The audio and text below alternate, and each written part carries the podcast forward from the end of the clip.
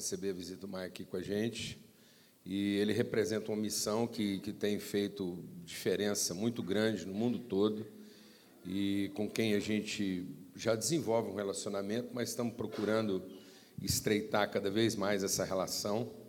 E, e como assim, ele tem sempre algo muito é, vivo, né? muito fresco no coração para compartilhar. Eu pedi para ele para repartir alguma coisa. Eu vou assim buscar de Deus graça para conseguir ser o seu tradutor aqui hoje. I'm just explaining uh, a bit about you, but I would like to ask you to introduce yourself and explain what you do and things. I just gave them a a quick, yes, a little introduction, and I hope that God can illuminate me to be your translator here this morning. Amen. Is Bomgier? Bomgier? Uh, I am sorry, I do not speak Portuguese, Eu sinto muito, mas eu não falo português. uh, but uh, this is my third visit to Brazil, Essa é a minha terceira visita no Brasil. and I think the food here is amazing. Eu acredito que a comida aqui é maravilhosa. You eat very well here. É, vocês comem muito bem aqui. I'm going back a lot heavier back to the UK. É, eu, eu vou voltar um pouquinho fora do peso para o Reino Unido. Uh, I love the Brazilian people. Eu amo o povo brasileiro. You are very warm and friendly. Vocês são muito calorosos e amigáveis. I'm from the United Kingdom, Eu sou do Reino Unido and we don't hug people very often. e a gente não abraça o povo regularmente. And we are not always that warm and friendly. Nós não somos sempre assim muito calorosos e amistosos. We want to be, but uh, we need some uh, teaching by Brazilians A gente gostaria de ser, mas a gente precisa de algum ensinamento aqui do Brasil. to show us how to be warm É o quê? Para nos ensinar como ser mais calorosos and not be stiff. e não ser assim tão estático. The reason why I'm here is to share back about one of your families from Terra. Um dos motivos de estar aqui é para trazer informações sobre uma das famílias do Sal da Terra who are serving as missionaries in China with our mission. que estão servindo na China como missionários através da nossa missão. Our mission is World Horizons International. E a, a missão se chama Horizontes, é, Horizontes Mundiais, Missão dos Horizontes. Missão Horizontes é, é propriamente o nome. We have uh, 400 missionaries Nós temos 400 missionários in 30 different countries. em 30 diferentes é, cidades, So é, we, países. we are bringing the gospel to Hindus, Buddhists, and Muslims. Nós estamos trazendo o evangelho para hindus, budistas e muçulmanos. We are bringing uh, the gospel to atheists, É, nós estamos trazendo o evangelho para those with no religion. ok, aqueles que são ateus. And, and, so, and part of my work is in China, Mongolia, Hong Kong, and in the Tibetan region. E a- a- meu, meu trabalho principal é na China, Mongólia e uma parte da região do Tibete. And uh, John and Carol Santos, with their two sons, Josias, uh, Josiah and Joshua, are doing very, very well in China. É, o John e a Carol, com o filho Josiah e o, e o, o Joshua, é, eles estão indo muito bem lá na China. So do pray for them because they are doing very, very good work. Então continue orando por eles, porque eles estão fazendo um excelente trabalho lá. China is very difficult at the moment to share the gospel É um- openly. a China é um lugar muito difícil nesse momento de compartilhar o evangelho. So please pray for them for many opportunities to share the gospel in a quiet way. É, Então orem para que eles continuem tendo muitas oportunidades de pregar o evangelho de uma forma meio é, silenciosa, sigilosa. Uh, John and Carol are learning the Chinese language. Eles estão aprendendo, John e Carol, sobre é, a língua chinesa. It is very difficult. E é uma I, língua muito difícil. I have tried to learn it too, Eu tentei aprender essa língua também. and I'm not doing very well. E eu não estou muito bom nisso, não. But they are making many, many Chinese friends. Mas eles lá estão fazendo muitos amigos chineses. And it's- they are such a, a warm and friendly family. E eles são uma família calorosa, acolhedora, é, amiga- amigável. And they are very, very passionate about bringing Jesus to the people around them in their E eles community. são uma família muito apaixonada em trazer Jesus para a comunidade chinesa. But the Chinese government does, does not understand the church. O governo chinês não consegue entender a igreja. It is threatened by the church. Ah, o governo chinês é meio estressado com a igreja. Many, many Chinese are coming to faith in Jesus. Muitos chineses estão vindo para ter um encontro com Jesus. And it is very afraid because it does not understand the church. E eles ficam preocupados com isso porque eles não conseguem entender a igreja. The church is a blessing to any community in the world. E a igreja é uma bênção para todas as comunidades no mundo. Just as the church here is a blessing to many communities. Então, essa igreja aqui é uma bênção para muitas comunidades. I have seen in my two visits here uh, to Goiânia and Uberlândia Eu tenho visto aqui nas minhas visitas em Goiânia e Uberlândia the good work that the church does in the community. o bom trabalho que a, a comunidade de vocês faz no meio da, da cidade. It is an amazing work. É um trabalho maravilhoso. It, it is a lot of effort and sustainable, passionate involvement with the people in your communities. É um trabalho é, é, apaixonante, sustentável, é, a forma como vocês entram nas comunidades. We pray, we have a vision for the church in China to take the gospel to all the nations, all the countries of the world. A gente tem orado para que a igreja na China também ganhe uma visão para a respeito do mundo, das nações do mundo. We are a long way from doing that.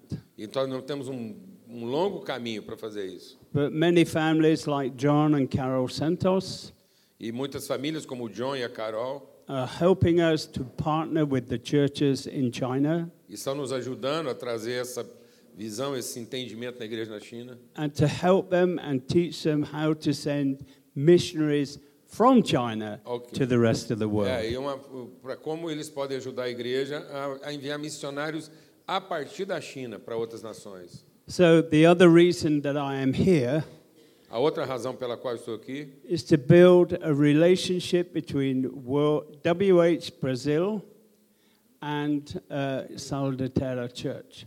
E outro motivo que eu estou aqui é para estreitar, para construir essa parceria entre a Missão Horizontes e o Ministério Sal da Terra. We want to work together with this church to more missionaries to be sent out. E a gente quer trabalhar com vocês no sentido de ter mais missionários sendo enviados. into Africa, East Africa, West Africa, and North Africa. E eh, mandar missionários para a África, a África Ocidental, Oriental e Norte da África. And the uh, Central Asian countries in Central Asia. E também nas, nas, nos países da Ásia Central. Only half the world has really understood who Jesus is. Apenas metade do mundo já conseguiu entender quem Jesus é. There is only one Savior of the world. Existe apenas um Salvador para todo mundo. And we want to share that good message to everyone, E a gente quer compartilhar essa mensagem para todas as pessoas, wherever they are. onde é que eles estejam. And our passion is to reach those who have never heard about Jesus. A nossa paixão é conseguir levar o Evangelho para aqueles que nunca ouviram falar de Jesus. Uh, there are 500 uh, minority people groups in China. Então, existem 500 eh, pequenos grupos eh, na China, grupos sociais na China. There are people who live in the mountains, and they are called tribes of minor- minority tri- tribes. São, são mais ou menos tribos, que são povos minoritários, que vivem nas montanhas da China. And some of our brothers and sisters in Thailand are working amongst these tribes. E, sorry, eh, brothers and sisters. ok, sisters irmãos e irmãs estão trabalhando junto com essas tribos nas montanhas. But it's still not enough. Mas é, ainda é muito pouco. After 2,000 years, still half the world need to know about Jesus. A- a- depois de dois mil anos, metade do mundo ainda precisa conhecer sobre Jesus. So I would really like more and more families, please, from Saudater. Eu realmente desejo ver mais famílias do Sal da Terra envolvidas nessa visão. In in fact, all of you, please. É, na verdade, eu gostaria de ver todos vocês. And we'd love you to come and join us in this great mission. E eu gostaria que vocês se juntassem a nós nessa grande missão. Bless you. Deus God bless abençoe you. vocês. Thank you. Amém? Oh, it's great. You, you, you, you, you just have received uh, uh, a friend from your country. Maybe you can meet and talk. Oh, he just came from the UK. Amen? And maybe you can go and sit beside them. Can you help with the translation a bit? Yeah, good. to okay. help him. Thanks very to, much. to make him a bit more. Yeah, yes, she'll do that. At Okay. home. At home. Yeah. Okay, Good. yes. Thank Okay. you very much. Thank you very much, Mike. Wonderful, wonderful. Amen. Ah, what a good coincidence. Ok, obrigado. Muito bom, muito bom ter o Mike aqui, ter os irmãos aqui, ter esse entendimento. E coincidência boa, estamos recebendo amigos aí, fazia tanto tempo que a gente não recebia lá do Reino Unido, e eles podem estar juntos aí. Muito bom. Muito bom mesmo, como família, graças a Deus. A gente estava esperando uma família que é, quer batizar uma criança, eu não sei se chegaram, acho que não, né? Não estou vendo a Vitória aí. Amém. Só para me ter certeza.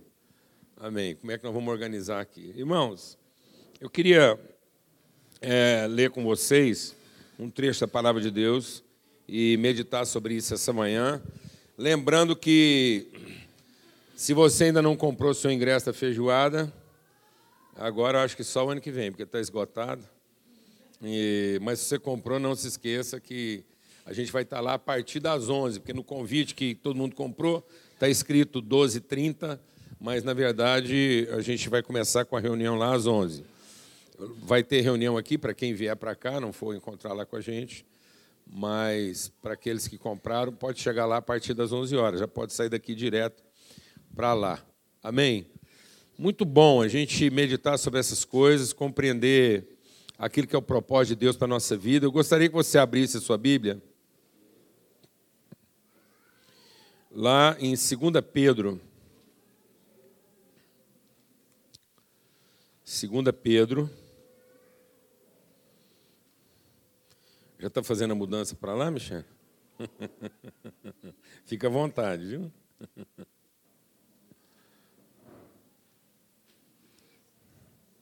Você vai ter que carregar esse negócio lá para fora? Ah, tá. Não, porque senão a gente ia pedir a ajuda de um santo varão aqui para te ajudar. Absurdo, uma, uma lady carregando uma caixa dessa aí. Pronto, lá em 2 Pedro, no capítulo 1.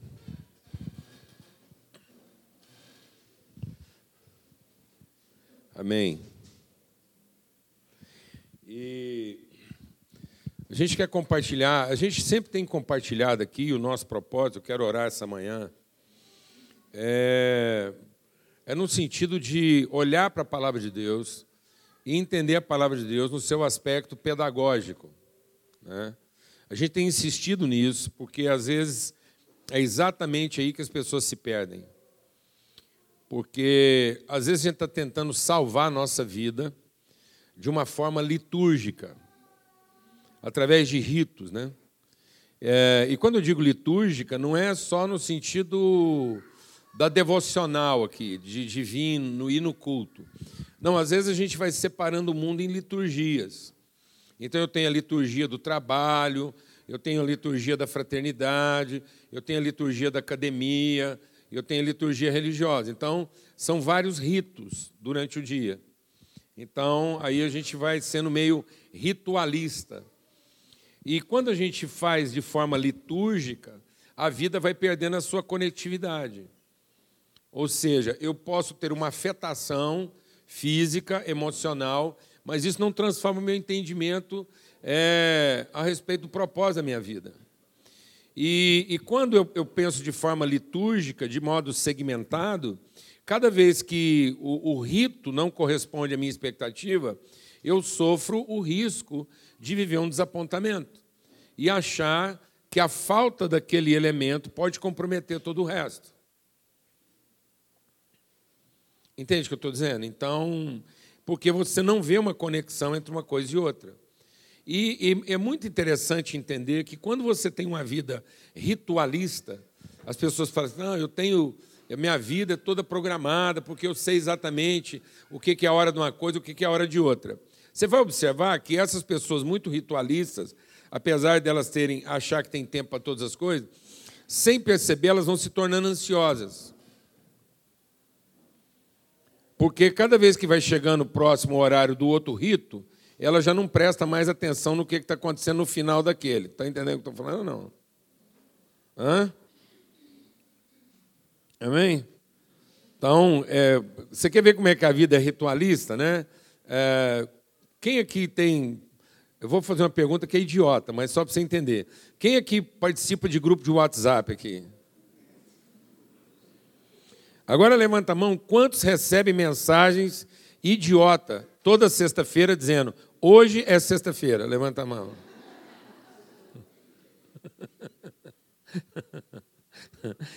Então, é, é, é, o sábado já não era mais suficiente.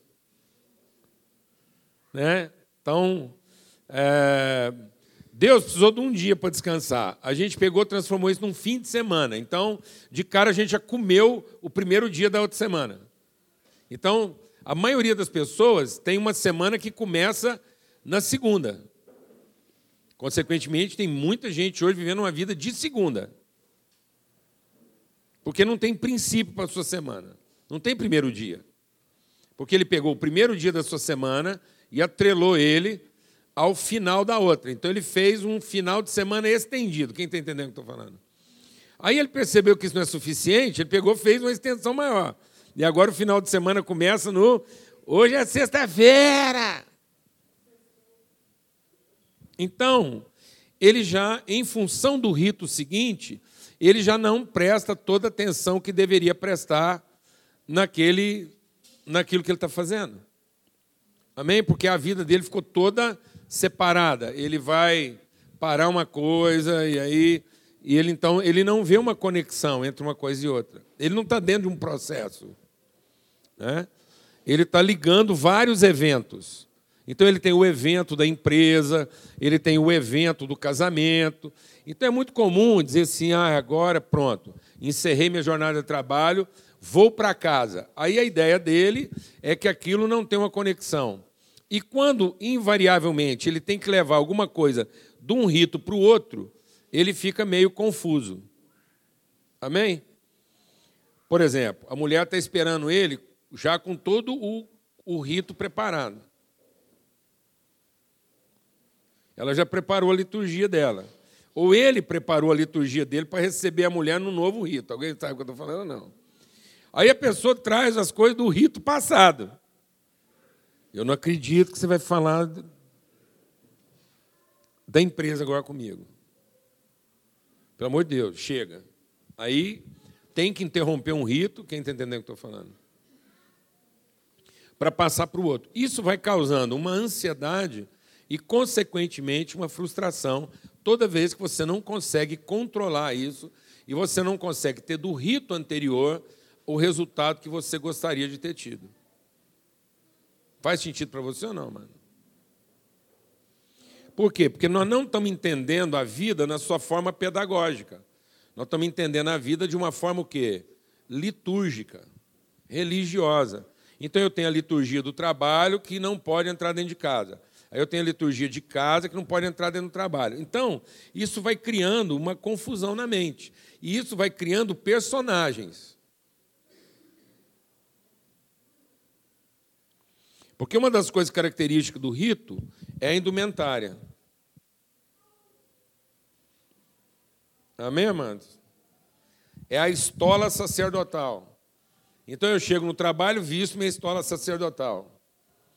Aí eu chego em casa, eu tenho que tirar aquela história sacerdotal, se possível, tirar ela antes de chegar em casa e vestir outra história sacerdotal. Aí, se eu estou vestido como sacerdote daquele rito, eu sinto segurança. Mas, às vezes, eu não consigo cumprir bem aquele rito vestido com a estola do outro rito. Alguém está entendendo ou não? E quando você tá, dá o azar de estar tá com a estola sacerdotal, fora do ambiente do rito, você esqueceu de tirar o jaleco, né? ou esqueceu de tirar o crachá e entra dentro do avião e alguém passa mal. Então, já misturou os ritos também.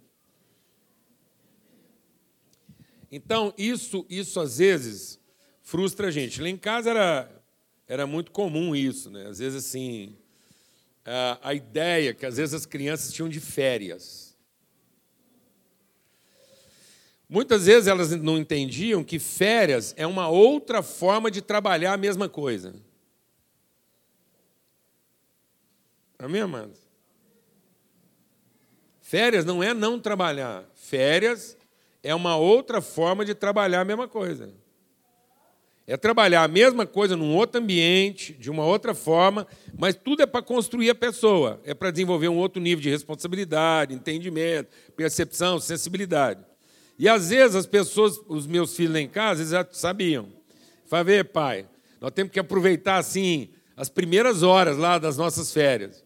Eu falo, por quê? Eu falo, não, porque com certeza a gente vai estar lá e alguém vai falar assim, Pastor Paulo Júnior, estava precisando demais encontrar com o senhor. Pronto, aí já começava uma sessão de aconselhamento no meio das férias. E não interessa se você não estava com a estola sacerdotal. Uma vez isso virou piada, porque a gente estava lá na pousada, nós tínhamos acabado de entrar na piscina, assim, acabado. Estava tava querendo colocar o nariz dentro d'água. O que, que a gente escutou? Pastor Paulo Júnior, dá demais falar com o senhor, meu casamento aí para pronto. E aí, se a gente não entender isso bem, isso gera o quê? Uma frustração, uma ansiedade. Porque você pensa assim, misturou um rito com o outro. Agora não era essa a liturgia. Eu nem estou vestido de estola sacerdotal. Amém, amados? Mas a gente continua sendo a mesma pessoa. E nós precisamos aprender a trabalhar a pessoa e não o rito. Não é o rito que vai salvar você. O rito não pode salvar você. A vida não tem esse tipo de escrúpulo conosco. Amém. As coisas não esperam você estar. As coisas não esperam assim, bom, agora estou pronto, vem. Problema, pergunta para você. Os problemas perguntam para você, manda aviso, fala assim: escuta, você está preparado para esse tipo de situação? Você fala: não, não estou pronto ainda, por favor, espera mais um pouco. Não, não há, não há respeito litúrgico. A vida não tem escrúpulo litúrgico. Mas o diabo nos ensinou a pensar de maneira litúrgica, achando que a gente poderia separar uma coisa da outra.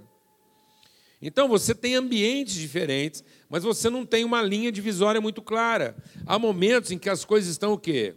Misturadas. Estão misturadas. Às vezes você gostaria de separar a mãe da esposa, o pai do esposo, o pai do patrão, do empregado. E, de fato, isso, isso tem diferenças. Mas muitas vezes essas diferenças não estão definidas de maneira o quê? Clara, absoluta. Você vai permear uma coisa com a outra sem perceber. E elas vão ter momentos em que elas, você vai participar de vários ritos ao mesmo tempo. Ao mesmo tempo, você vai ter que conciliar os interesses do seu pai e da sua mãe, com os interesses da sua mulher, do seu marido, com o interesse dos seus filhos e das pessoas que trabalham com você. Quem está entendendo o que eu estou falando aqui?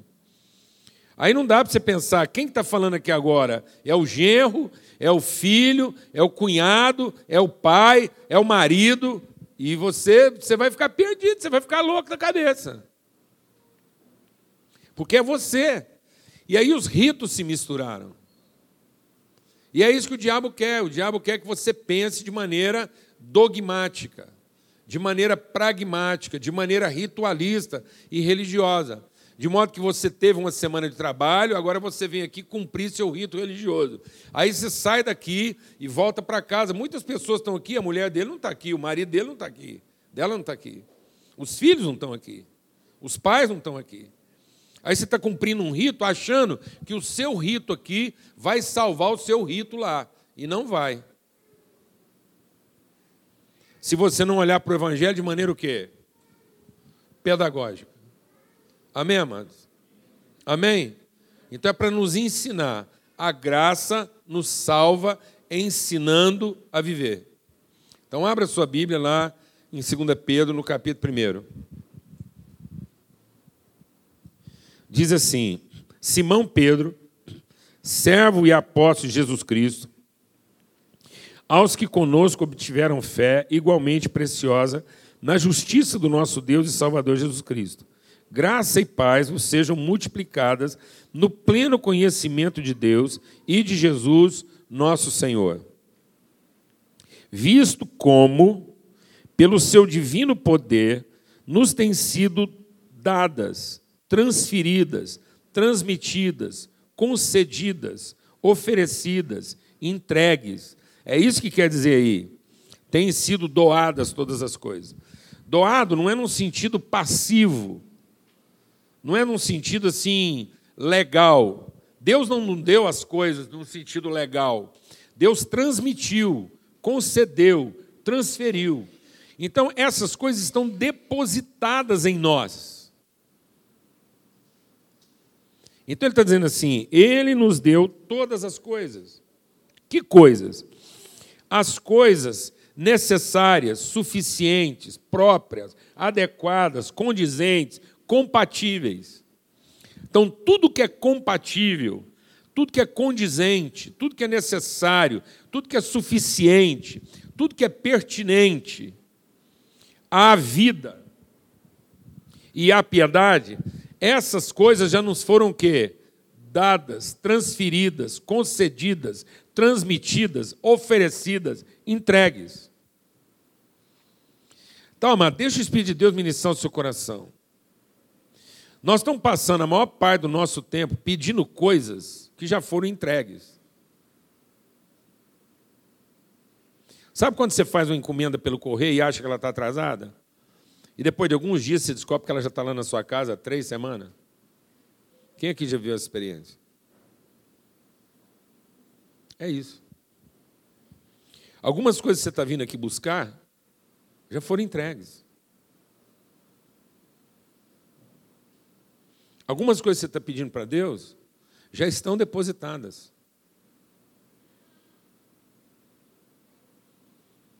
E nós estamos tentando alcançar isso com rito.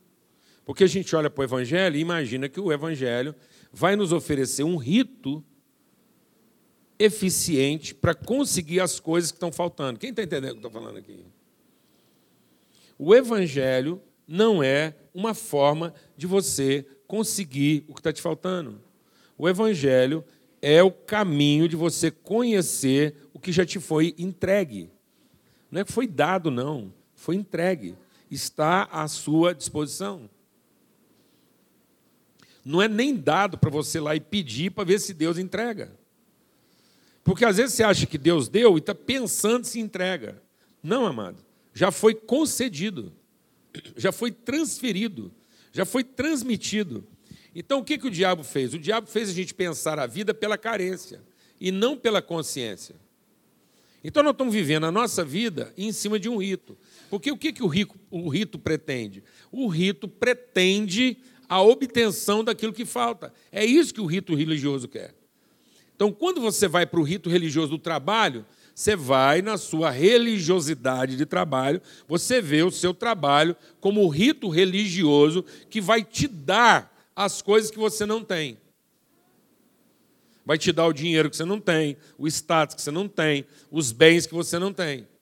Não, amado. O trabalho não é para te dar o que você não tem. O trabalho é o caminho, é o processo de você dar materialidade ao que já te foi concedido. Porque se você não entender isso, cada vez que você tiver uma contingência no seu trabalho, você vai achar que a sua meta está comprometida. Amém, mano? E não que você está enfrentando apenas uma dificuldade que você não imaginava que iria enfrentar para alcançar esse objetivo. Glória a Deus, amado. Amém, irmão? Você está entendendo o que eu estou falando? E quando as pessoas, por causa do rito, têm a tendência de achar que a meta ficou comprometida, o que, que elas fazem? Elas se corrompem, elas procuram outro caminho, elas tentam mudar de rito. Então é por isso que tem tanta gente enfrentando promiscuidade na vida profissional. Por que, que a pessoa enfrenta a promiscuidade na vida conjugal? Por que, que ela enfrenta promiscuidade na vida profissional? Por que, que ela enfrenta promiscuidade na vida religiosa? Você quer ambiente mais promíscuo hoje do que o um ambiente religioso? E não estou falando só das religiões ditas pagãs. Você quer promiscuidade maior do que existe hoje no rito cristão evangélico? Em que as pessoas vão se descontentando do que o rito está oferecendo para elas, e elas mudam do rito assim, sem nem ficar rosa. Alguém sabe o que eu estou falando ou não? Hoje as pessoas podem mudar de rito religioso como quem muda de canal, literalmente. E eles não estão interessados em ter nenhum tipo de relação com quem está entregando a mensagem. Se ele gostou, está tudo certo. Se está fazendo sentido para ele naquela hora e é o que ele estava precisando, está tudo certo. Não interessa a boca de quem está entregando isso, a vida de quem está entregando isso, para ele não interessa. Não interessa se a pessoa que está entregando para ele aquela mensagem vive de maneira coerente aquilo que ele está entregando. Eu não preciso ter relação com ele. Ele é só o sacerdote do meu rito. Entendeu, não, mano? Ele é só o cara que está me entregando aquilo que estava me faltando. Então isso é promíscuo. Isso corrompe o nosso entendimento. Porque a gente vai ver na vida de maneira o quê? Dogmática. E não de maneira o quê? Pedagógica. Não está gerando valores em nós. Está gerando costumes, está gerando hábitos, mas não está gerando o quê? Valores. Há muita coisa hoje em dia falando sobre mudança de hábito. Né? Ah, a necessidade de você mudar de hábito. E mudar de hábito nada mais é do que mudar de quê? Estola sacerdotal. Não, não, não estamos precisando de mudança de hábito. Nós estamos precisando de mudança de quê? Entendimento. A Bíblia não disse que o Evangelho vai alcançar o seu propósito na nossa vida apenas mudando os nossos hábitos. Ele primeiro precisa mudar o nosso entendimento, transformar o nosso entendimento. E aí ele diz o quê? Presta atenção. Então, tudo que conduz à vida é piedade. O que é piedade, amados? Piedade é uma vida sensível à voz de Deus. Piedade não é o piegas. Piedade não é o, o, o é, aquela vida carola, religiosa. Não, piedade é você estar em perfeita harmonia com aquilo que é a voz de Deus, o conhecimento de Deus e a natureza humana, de modo que você tem uma vida piedosa, ou seja, em que Deus é Senhor das suas prioridades. Então, tudo que diz respeito a uma vida, tudo que diz respeito à vida, deixa Deus ministrar o seu coração. Vida só é vida num artigo singular definido. Não há mais de uma vida. Não há várias vidas. Não existe uma vida. Não existe essa é a minha vida. Não há minha vida. Ou eu estou harmonizado ao que a vida é, ou aquilo que eu estou chamando de vida como sendo minha, não é vida. Uma coisa é a sua existência, outra coisa é o tempo que você dura. Então, às vezes, você está chamando de vida o tempo que você durou até hoje. Então, às vezes, eu te pergunto: é, quantos anos você tem de vida? E você pode falar: bom, eu tenho 61. Não, não estou perguntando quanto tempo você está durando. Desses 61 anos aí, espreme e vê em quantos pontos dos seus 61 anos você esteve conectado à vida no seu sentido pleno. Em quantos momentos da sua existência a sua forma de existir, de sobreviver, traduziu o que a vida é. Amém, mano? Porque às vezes se enxugar, você vai ficar surpreso.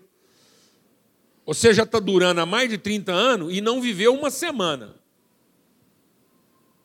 E aí tem gente que fala assim: Ah, rapaz, temos que orar pelo fulano. O que foi? Ah, o médico falou para ele que ele tem só mais uma semana de vida. Quem dera.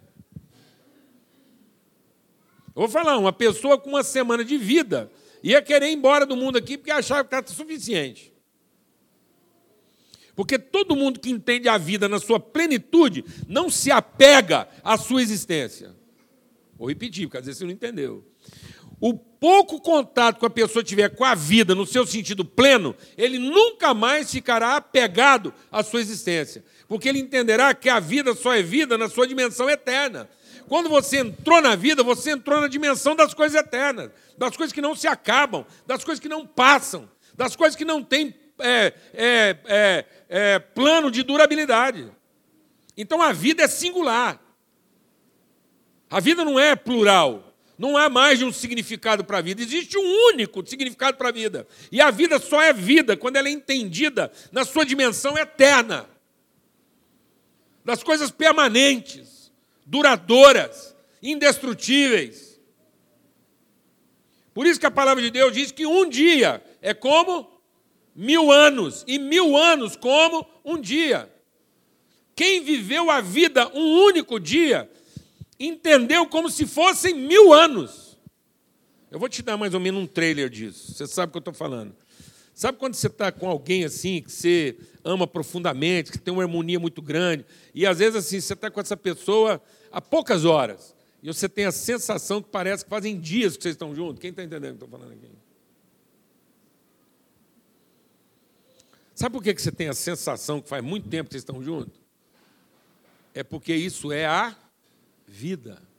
Você está tocando a vida. Sabe quando você abraça um filho que você mal acabou de conhecer? E a sensação que você tem é que você sempre conheceu ele? Sabe o que é isso? A vida.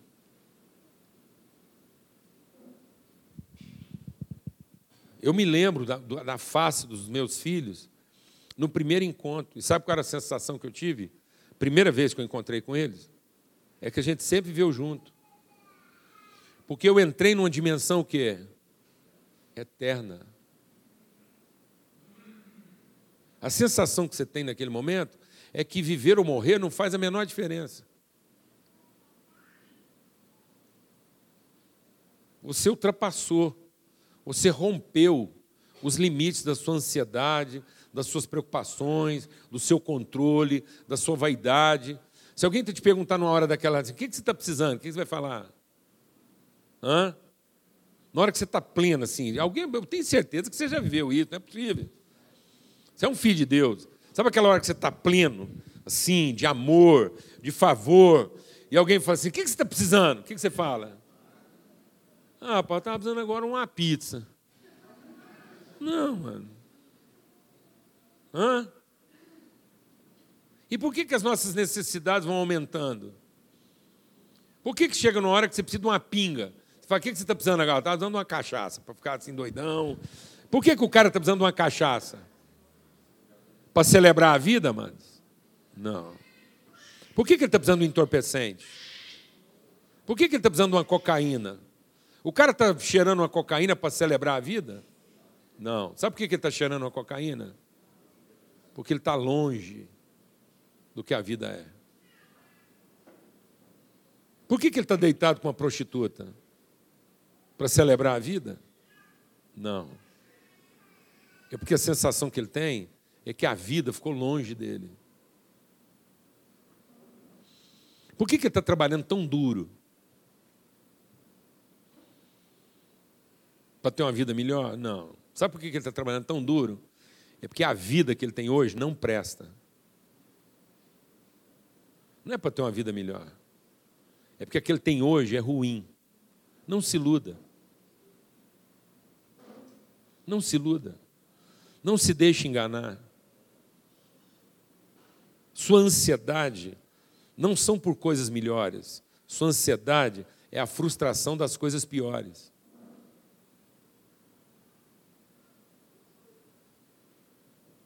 Entendeu, meu irmão? Se há ansiedade, é porque não há vida. A gente perdeu o sentido, a gente não sabe mais dizer onde é que a vida está. E aí a gente está tentando achar a vida onde? No rito, achando que o rito vai nos devolver a vida. E não vai.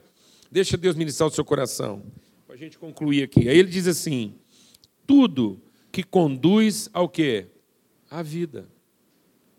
E é uma perfeita harmonia com a vontade de Deus. Tudo isso já foi dado. Foi dado pelo conhecimento completo daquele que nos chamou para a sua própria glória e virtude.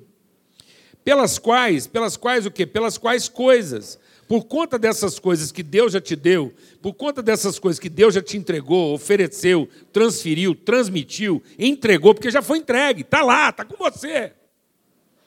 Você não tem que sair buscando. Essas coisas já estão com você, já foram entregues. São suas. Tudo que conduz à vida está entregue a você. Tudo que conduz a uma perfeita harmonia com a vontade de Deus já foi entregue. Não te falta nada. Deixa o Espírito de Deus ministrar algo do seu coração essa manhã. Não te falta nada para viver nesse momento, hoje. Hoje, dia 25 de novembro, hoje. Não te falta nada para você viver a vida na sua plenitude. Em qualquer área da sua vida. Só que em nome de Cristo Jesus, você tem que deixar de ser religioso. E começar a entender a conexão que existe entre uma coisa e outra. Que o que vai fazer sentido na sua vida não são suas práticas, mas a sua consciência de propósito. O que você significa em cada um desses ambientes. De modo que você não entre em nenhum desses ambientes buscando aquilo que te falta. Mas você entra em qualquer um desses ambientes entregando aquilo que você já tem. Amém, amados? Família não é um rito para te dar o que te falta. Sua mulher não vai te dar o que te falta, seu marido não vai te dar o que te falta, seus filhos não vão te dar o que te falta, seu trabalho não é um rito para te dar o que te falta, igreja não é um rito para te dar o que te falta. Esses ambientes são ambientes para você exercitar aquilo que são as virtudes de Deus que já te foram entregues, para você ter significado na família, ter significado no trabalho e ter significado na comunidade espiritual. Para você entender a pessoa completa que você é em todas as áreas. Glória a Deus, amado. Glória a Deus, amado. Aleluia. De modo que em qualquer ambiente que você chega, é você que preenche os espaços, mas não é o que está lá que preenche as suas carências. Aleluia! Você é aquilo que estava faltando naquele ambiente, mas aquele ambiente não vai acrescentar a você o que te falta. Por isso que Jesus diz: em qualquer lugar aonde vocês chegarem, a primeira coisa que vocês vão dizer é o quê? É chegada a vocês o reino de Deus. É chegada a vocês o reino de Deus. É isso. Amém. Quem está entendendo isso aqui? Então, concluindo.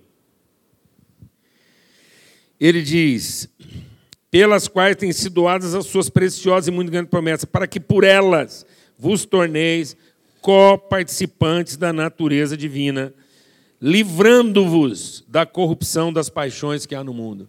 Então só tem um jeito de você ficar livre das carências que dominam as ações humanas. É se você entender pela promessa de Deus aquilo que ele já te transferiu, tornando você coparticipante da natureza de Deus. Então o rito não vai me dar Deus. O rito não vai me dar o que Deus tem para me dar. Mas o Evangelho pode me revelar o que Deus já me deu. Para que a minha vida faça sentido. Por isso que ele diz o que? Busque o reino de Deus e a sua justiça. Quando você está compromissado com o reino de Deus e com a sua justiça, então todas as coisas vão sendo acrescentadas a você. Acrescentadas porque Deus vai começar a te dar o que você não tem? Não. Acrescentadas porque você vai usando o crédito que você já usufrui e você vai conhecendo melhor o que Deus já te deu. Você vai entregando e o espaço vai sendo ocupado. Você vai entregando e o espaço vai sendo ocupado. Você vai entregando de modo que você vai perceber na sua vida que você não tem carência. Aleluia, irmão. E nem tem que viver de acordo com as suas carências. Aleluia, meu irmão. Glória a Deus.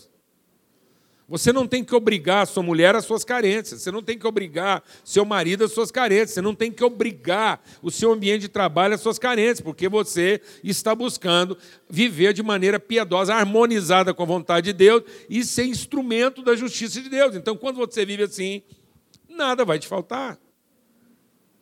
E aí você vai começar a perceber a vida não a partir do rito que você tem que desenvolver para suprir suas necessidades, mas você vai começar a ver a vida de acordo com aquilo que é o propósito de Deus que se manifesta através de você. Então tudo é uma questão de postura, de posicionamento. Entender o lugar onde você está plantado. Eu, eu, eu, assim, eu cresci no ambiente da roça, de fazenda. Amo esse ambiente. E eu ficava olhando lá como é que as árvores crescem. Então não adianta você pegar a melhor jabuticabeira do mundo. Não adianta você pegar a melhor jabuticabeira do mundo. Você pega a jabuticabeira mais doce e transplanta ela para um lugar o quê? Seco. Meio de umas pedras lá sem água. O que vai acontecer com essa jabuticabeira? Ela está com defeito? Está com defeito, mano? Hã? Ela ficou defeituosa? Oh, mas então por que ela não está dando jabuticaba? Hã? Ela está seca por quê? Está no lugar errado, né? Porque se ela estivesse no lugar certo, se alimentando da coisa certa, o que, que ia acontecer? Ah, então, porque agora ela ficou boa. É a jabuticabeira que mudou, mano?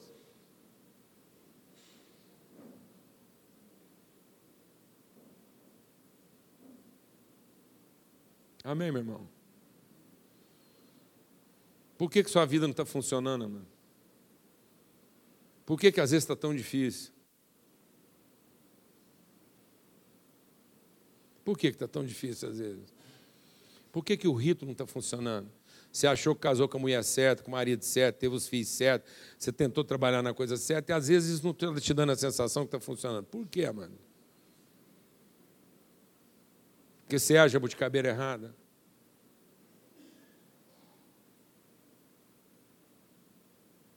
Por quê, mano? Por que não está funcionando? Porque você se equivocou a respeito do real propósito e natureza e significado da sua vida. Às vezes você está se ocupando de coisas e de uma forma, você está se ocupando da vida de uma maneira que não é a sua vocação, não é o real propósito. Você está tentando inventar uma vida para você, em vez de significar a sua vida naquilo que é o propósito de Deus olhar o seu trabalho com, com, com perspectiva, com esperança, e não como alguma coisa que deve algo a você. O seu trabalho não te deve nada. O seu trabalho não te deve nada. Sua família não te deve nada. E não vai pagar essa conta. E se você continuar cobrando a sua conta desses vários lugares, uma hora o povo enche o saco e te dispensa. Porque não aguenta viver com alguém tão carente. Está entendendo o que estou falando ou não, amado? E aí as pessoas vão vivendo como andorinhas, de um lado para o outro. Em nome de Cristo Jesus, o Senhor. Se você estiver plantado junto a ribeiros de águas, se você estiver se alimentando da verdade de Deus, se você significar a sua vida a partir daquilo que Deus já te deu, e não ficar tentando significar a sua vida a partir daquilo que te falta. Eu vou dizer uma coisa: você será bem sucedido em tudo aquilo que você fizer, e no tempo próprio você dará o seu fruto. Você não tem que ficar ansioso disso, não. E você vai viver em paz, sem ansiedade. E você vai rir dos dias futuros. Glória a Deus. Vamos ter uma palavra de oração. Só para mim ter certeza, a Vitória não está aqui ainda não, né? Não chegou não. Não? Então tá bom. Vamos ter uma palavra de oração. Fala com Deus aí agora. E a primeira coisa que você vai pedir hoje para Deus é para Deus te livrar de ser uma pessoa religiosa.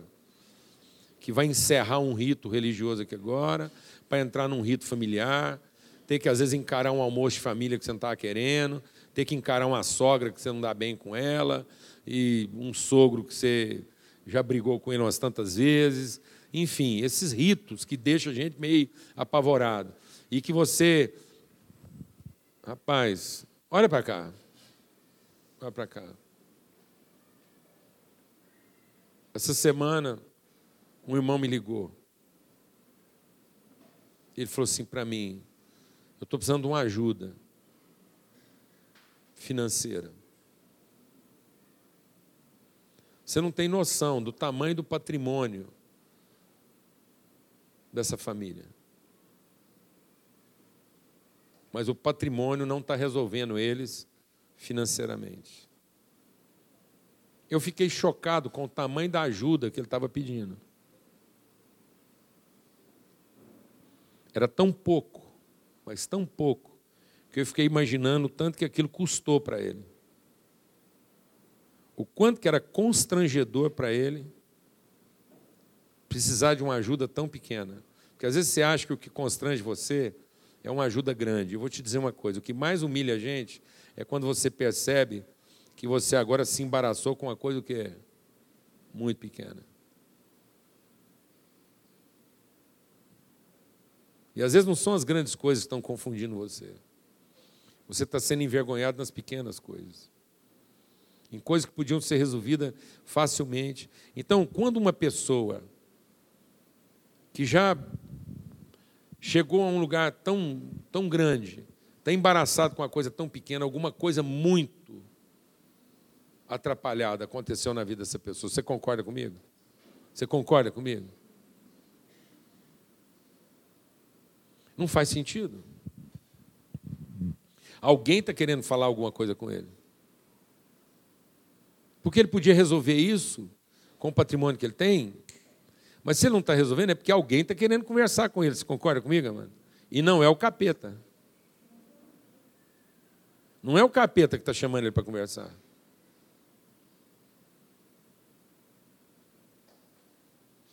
E ele virou para mim e falou assim: Ontem eu fui para a cama sete horas da noite.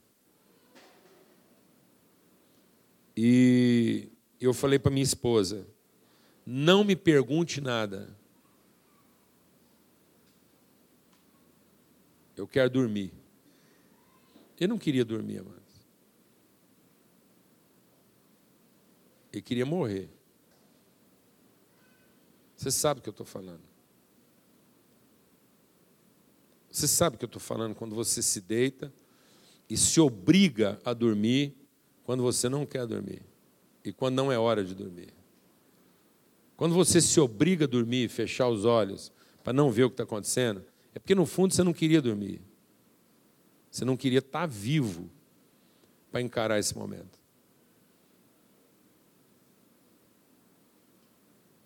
Amém. Amém, mano. Então, em nome de Jesus. É Deus que está chamando a gente para conversar e não para prestar culto. Deus nunca chamou a gente para prestar culto. Deus sempre chamou a gente para conversar. Ouve, meu filho, me entrega o seu coração, conversa comigo, aprenda a me conhecer. O que, que o nosso culto vai acrescentar em Deus, amado? vai tornar ele mais glorioso, mais convencido de que ele é poderoso, e ele finalmente convencido de que ele é poderoso, vai fazer um favor para nós? Será que Deus ainda não viu o tamanho da bagaça que nós estamos enfrentando? Ah, irmão? Deus é pai. Deus é pai. Será que ele não viu o tamanho da encrenca que esse irmão lá está enfrentando e ele não podia ter resolvido lá a venda de um, de um um centésimo para ele não ter que passar esse constrangimento? Será que para um pai que conhece a realidade desse filho, o problema dele não podia ser resolvido mais fácil? Do que, que nós estamos falando? Estamos falando de pessoas que estão perseguindo o que não têm, perseguindo o que não são, inventando ritos para alcançar isso, porque ainda não se aperceberam do que já foi entregue. Fala com Deus aí agora. Fala com Deus aí agora. Para que a nossa vida tenha um sentido mais harmônico. Para que a gente não tenha que, que tornar a vida tão artificial. para que a gente não tenha que continuar criando personagens para nós mesmos, fantasias, para que você não tenha que vestir uma fantasia em cada ambiente onde você entra. De modo que quando você está naquele ambiente vestido com aquela fantasia, você nem lembra o outro personagem que você representa. Pai de misericórdia, o Senhor nos fez participantes da Sua natureza. Nós somos co-participantes da Sua natureza. Pelo sangue do Cordeiro, pela unção, comunhão, revelação do Teu Espírito Santo que nosso entendimento seja iluminado. Iluminado, nosso entendimento, os olhos do nosso entendimento sejam iluminados, para que nós possamos compreender a tua palavra de maneira pedagógica, como ensino, para que através da tua palavra a gente conheça que, que tudo, tudo que é necessário, tudo que é condizente, tudo que é compatível, tudo que é referente à vida e à comunhão contigo já nos foi entregue, já foi despachado já foi transferido, está à nossa disposição, para que a gente viva uma vida, uma vida que seja a vida, a expressão do que a vida é na sua plenitude. Para que o dia de hoje faça sentido pleno, para que o dia de hoje signifique, ó Deus, eternidade, para que a gente não tenha a mínima e menor preocupação ou antecipação quanto ao dia de amanhã. No nome de Cristo Jesus, o Senhor, Pai. Amém.